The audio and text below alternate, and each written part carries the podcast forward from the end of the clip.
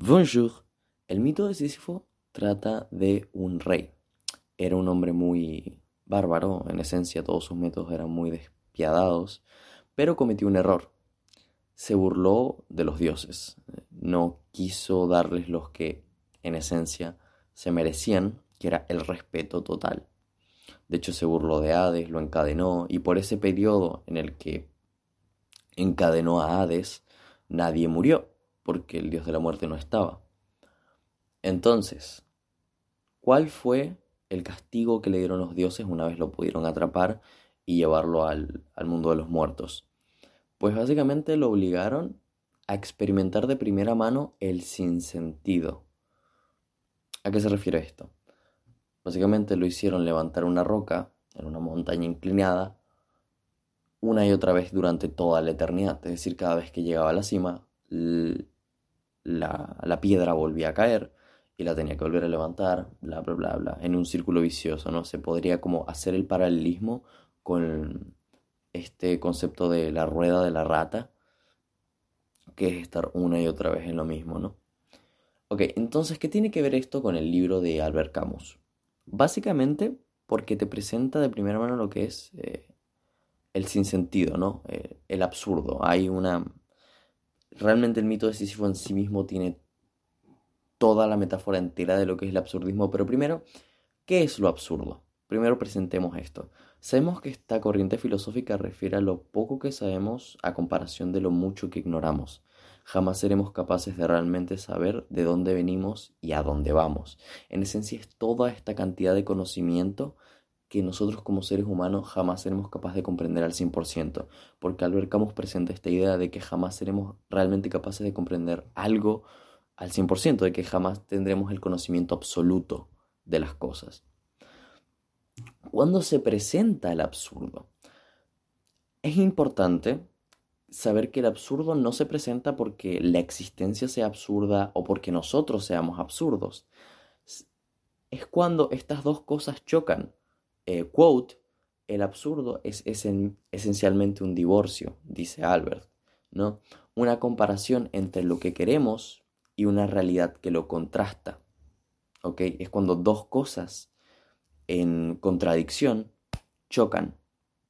Piensa en un hombre noble, por ejemplo, un hombre que nunca miente, y tú le dices que es un mentiroso. Hay una contradicción, hay un absurdo, porque en esencia él no miente la realidad contrasta el hecho. El absurdo de los seres humanos nace de su necesidad de comprender de manera racional y total su existencia eh, en el vasto universo. Por ello es importante entender que este conocimiento absoluto, como dije antes, es un poco una ficción, una ficción que nosotros nos inventamos como seres humanos por la mala costumbre de racionalizar todo, en esencia, de ver todo desde nuestra perspectiva humana.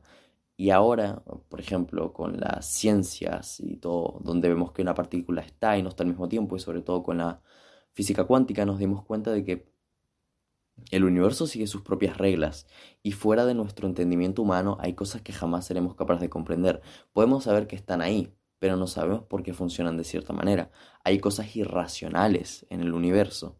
Bueno, como dije antes, no es que sean irracionales, simplemente tienen su propia lógica, su, propia, su propio sentido, si es que se podría decir que las cosas tienen sentido.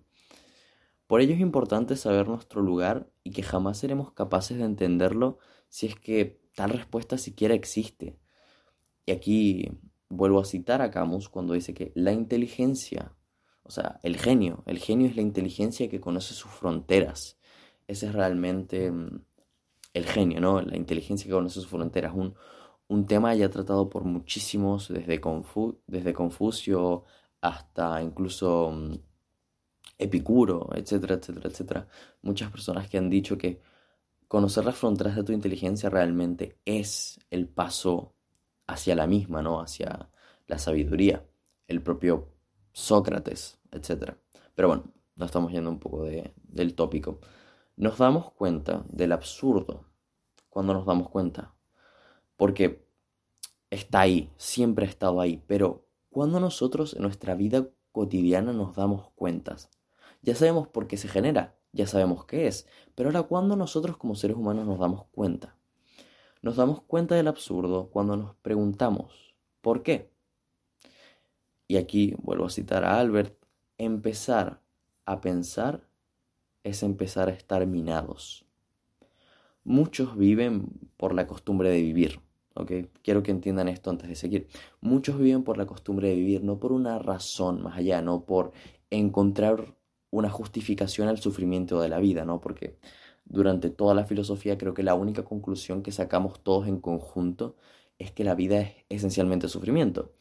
Entonces, cuando encuentras un sentido en este sufrimiento, realmente puedes encontrar una forma, digamos, de vivir la vida. Pero muchos viven por costumbre, sin una razón, sin una... y ya después se generan eh, formas de ver el mundo excusándose para no aceptar cosas como el absurdo o que la vida es sufrimiento. Entonces, cuando una persona que ha vivido por costumbre toda su vida y que jamás se ha percatado de la realidad, digamos, por llamarla de alguna manera, que no se ha percatado de este absurdo que existe, su minado comienza. Este es un concepto importante porque, como dije antes, comenzar a pensar es comenzar a estar minado. Un hombre siempre expresa de sus verdades. Una vez las reconoce, no puede apartarse de ellas.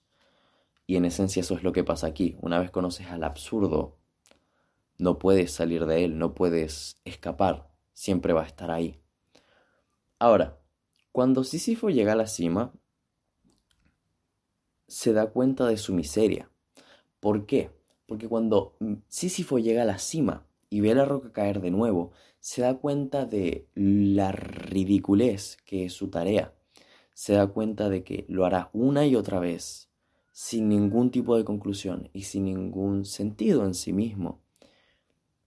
En esencia, esto lo que quiere decir es que, por ejemplo, cuando una persona, digamos un conserje por nombrar una, un trabajo, se da cuenta que va a repetir ese ciclo una y otra vez, de nuevo, paralelismo con, el, con la rueda de la rata, te das cuenta de, de lo ridículo que es tu vida, de lo ridículo que es lo que estás haciendo, que en la gran escala de las cosas esto no tiene un mayor significado, de que en la gran escala realmente lo que estás haciendo en este momento no tiene mucho más allá.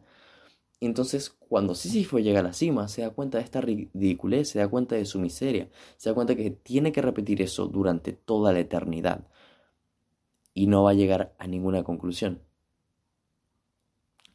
Em, hay varios personajes que se presentan en el libro, eh, por ejemplo el Don Juan, eh, el actor que representa personajes efímeros en una vida efímera para tener una fama efímera, y el guerrero.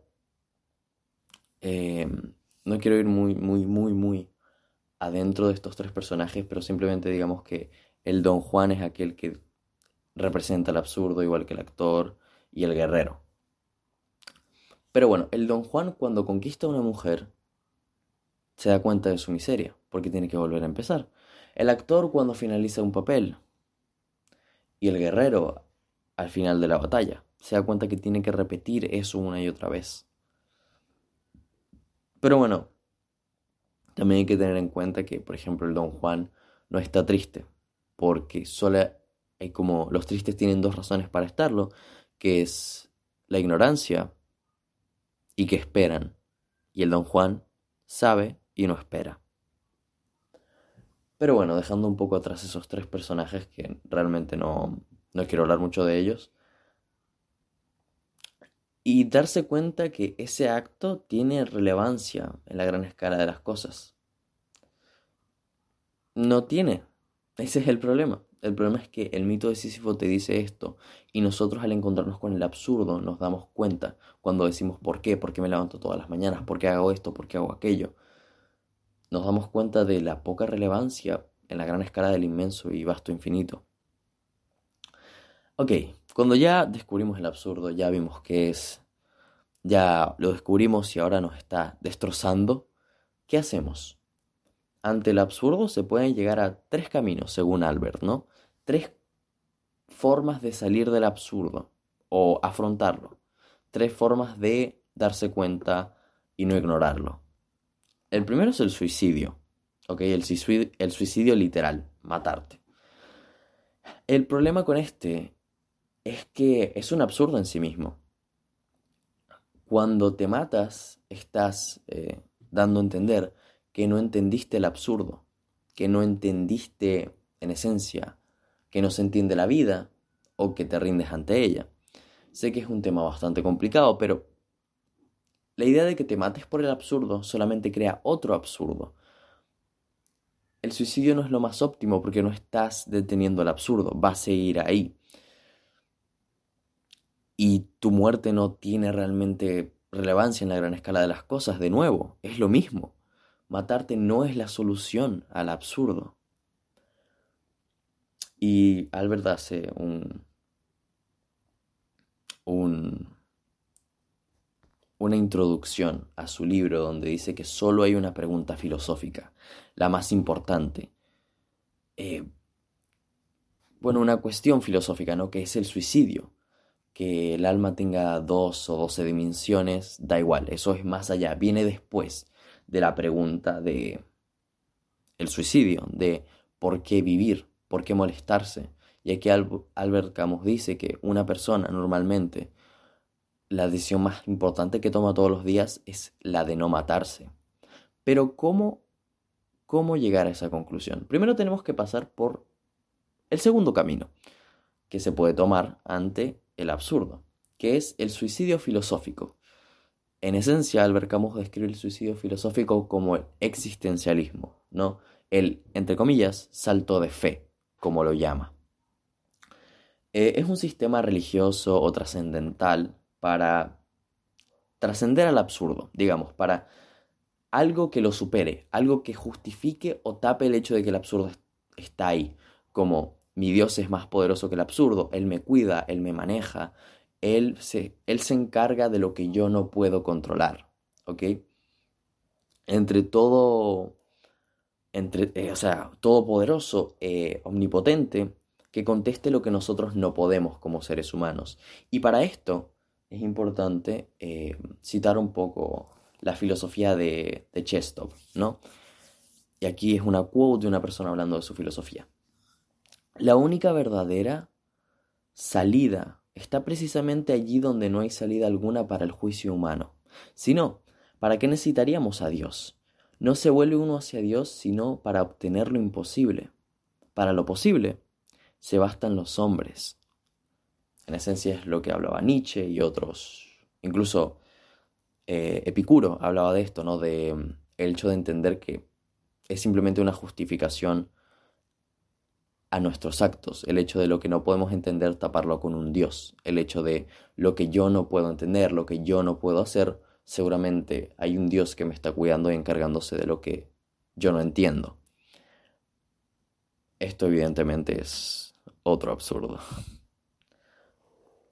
Pero bueno, ahora queda el tercero, ¿no? Porque ya vimos dos que claramente no son la respuesta. Así que, ¿cuál es el último? La aceptación. Sonará bastante pasivo, pero primero déjame explicarme.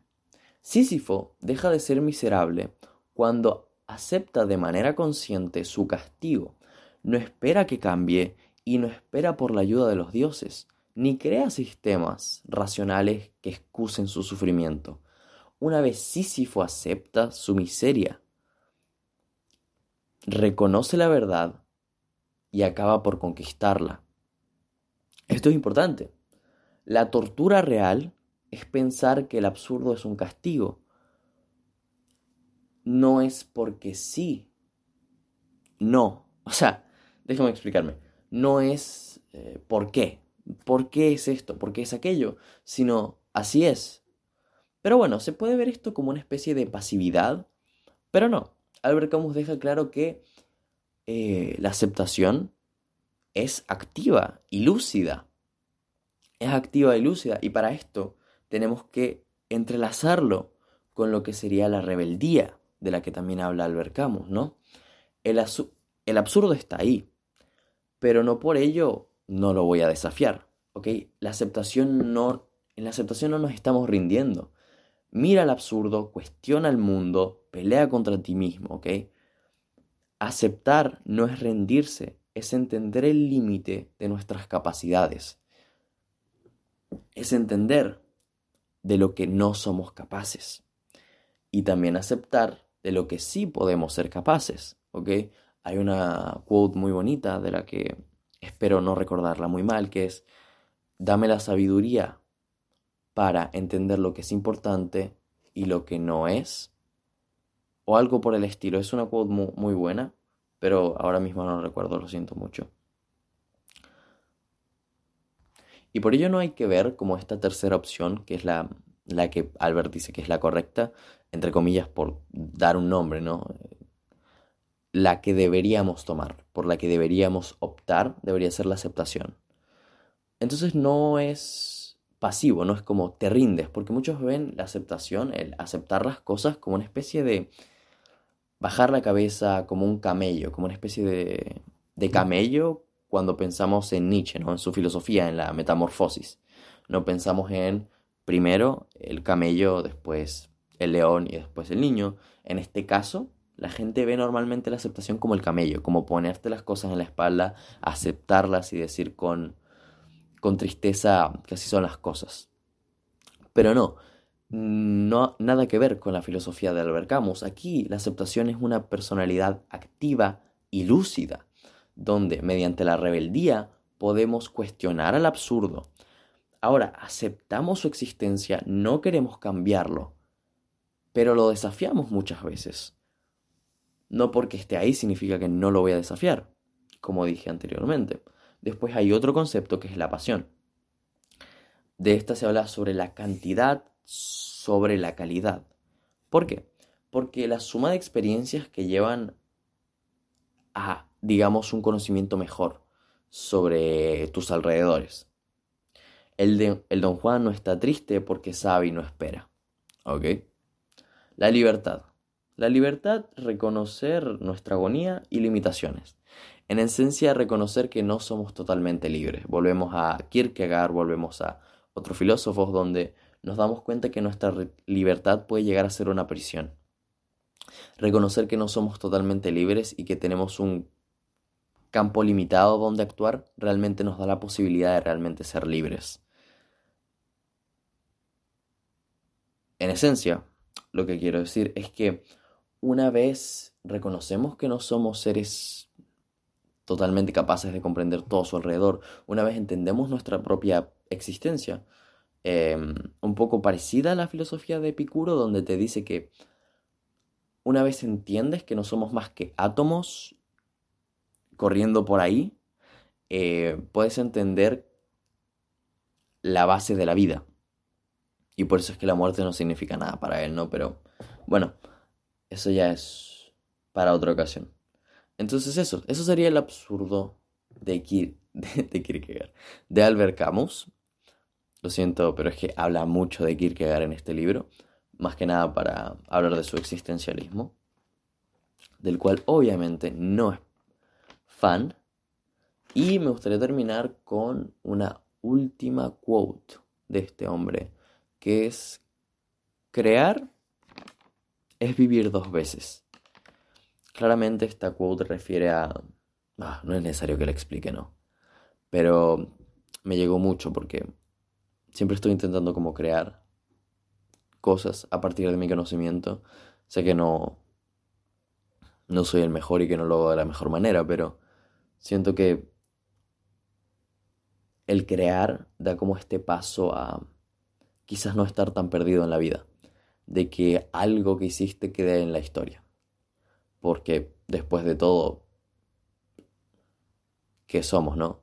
Eh, también se decía que morimos dos veces. Cuando nuestro cuerpo muere, cuando dejamos de respirar y cuando se dice por última vez nuestro nombre. Entonces cuando se dice que crear es vivir dos veces, es poder crear a partir de lo que tú sabes, lo que tú entiendes de tus sentimientos, algo mejor, algo más allá de ti. Porque una vez la obra es creada, ya no eres tú, a pesar de que esté llena de lo que eres tú. Y más que nada eso, el absurdo es una filosofía realmente bastante importante en general, como yo la veo, más que nada para el siglo actual, más que nada para la vida que vivimos hoy el día del siglo XXI, donde el suicidio está en auge. Yo no hablé mucho sobre el tema del suicidio porque es un tema del que no me siento capaz de hablar a fondo. Pero es cierto que en el libro se explica de mucho mejor manera razones por las que el suicidio no es la opción correcta. Y también llenar un poco de valor a estas personas que lo dudan todos los días y aún así no toman la decisión y siguen adelante con sus vidas. Eh, estén orgullosos de ustedes mismos porque en un mundo como este realmente sí es la, sí es la decisión más importante que tomas todos los días, es no matarte. Así que una vez entiendes el absurdo y entiendes como esta gran bola de conocimiento, que realmente no es tanta, pero siento que es muy buena y siento que cualquier persona del siglo XXI debería entender esta filosofía. Y si discrepa con alguna de estas filosofías, puede ir por otras, como, no sé, filosofía más griega o algo por el estilo. Entonces eso. Chao.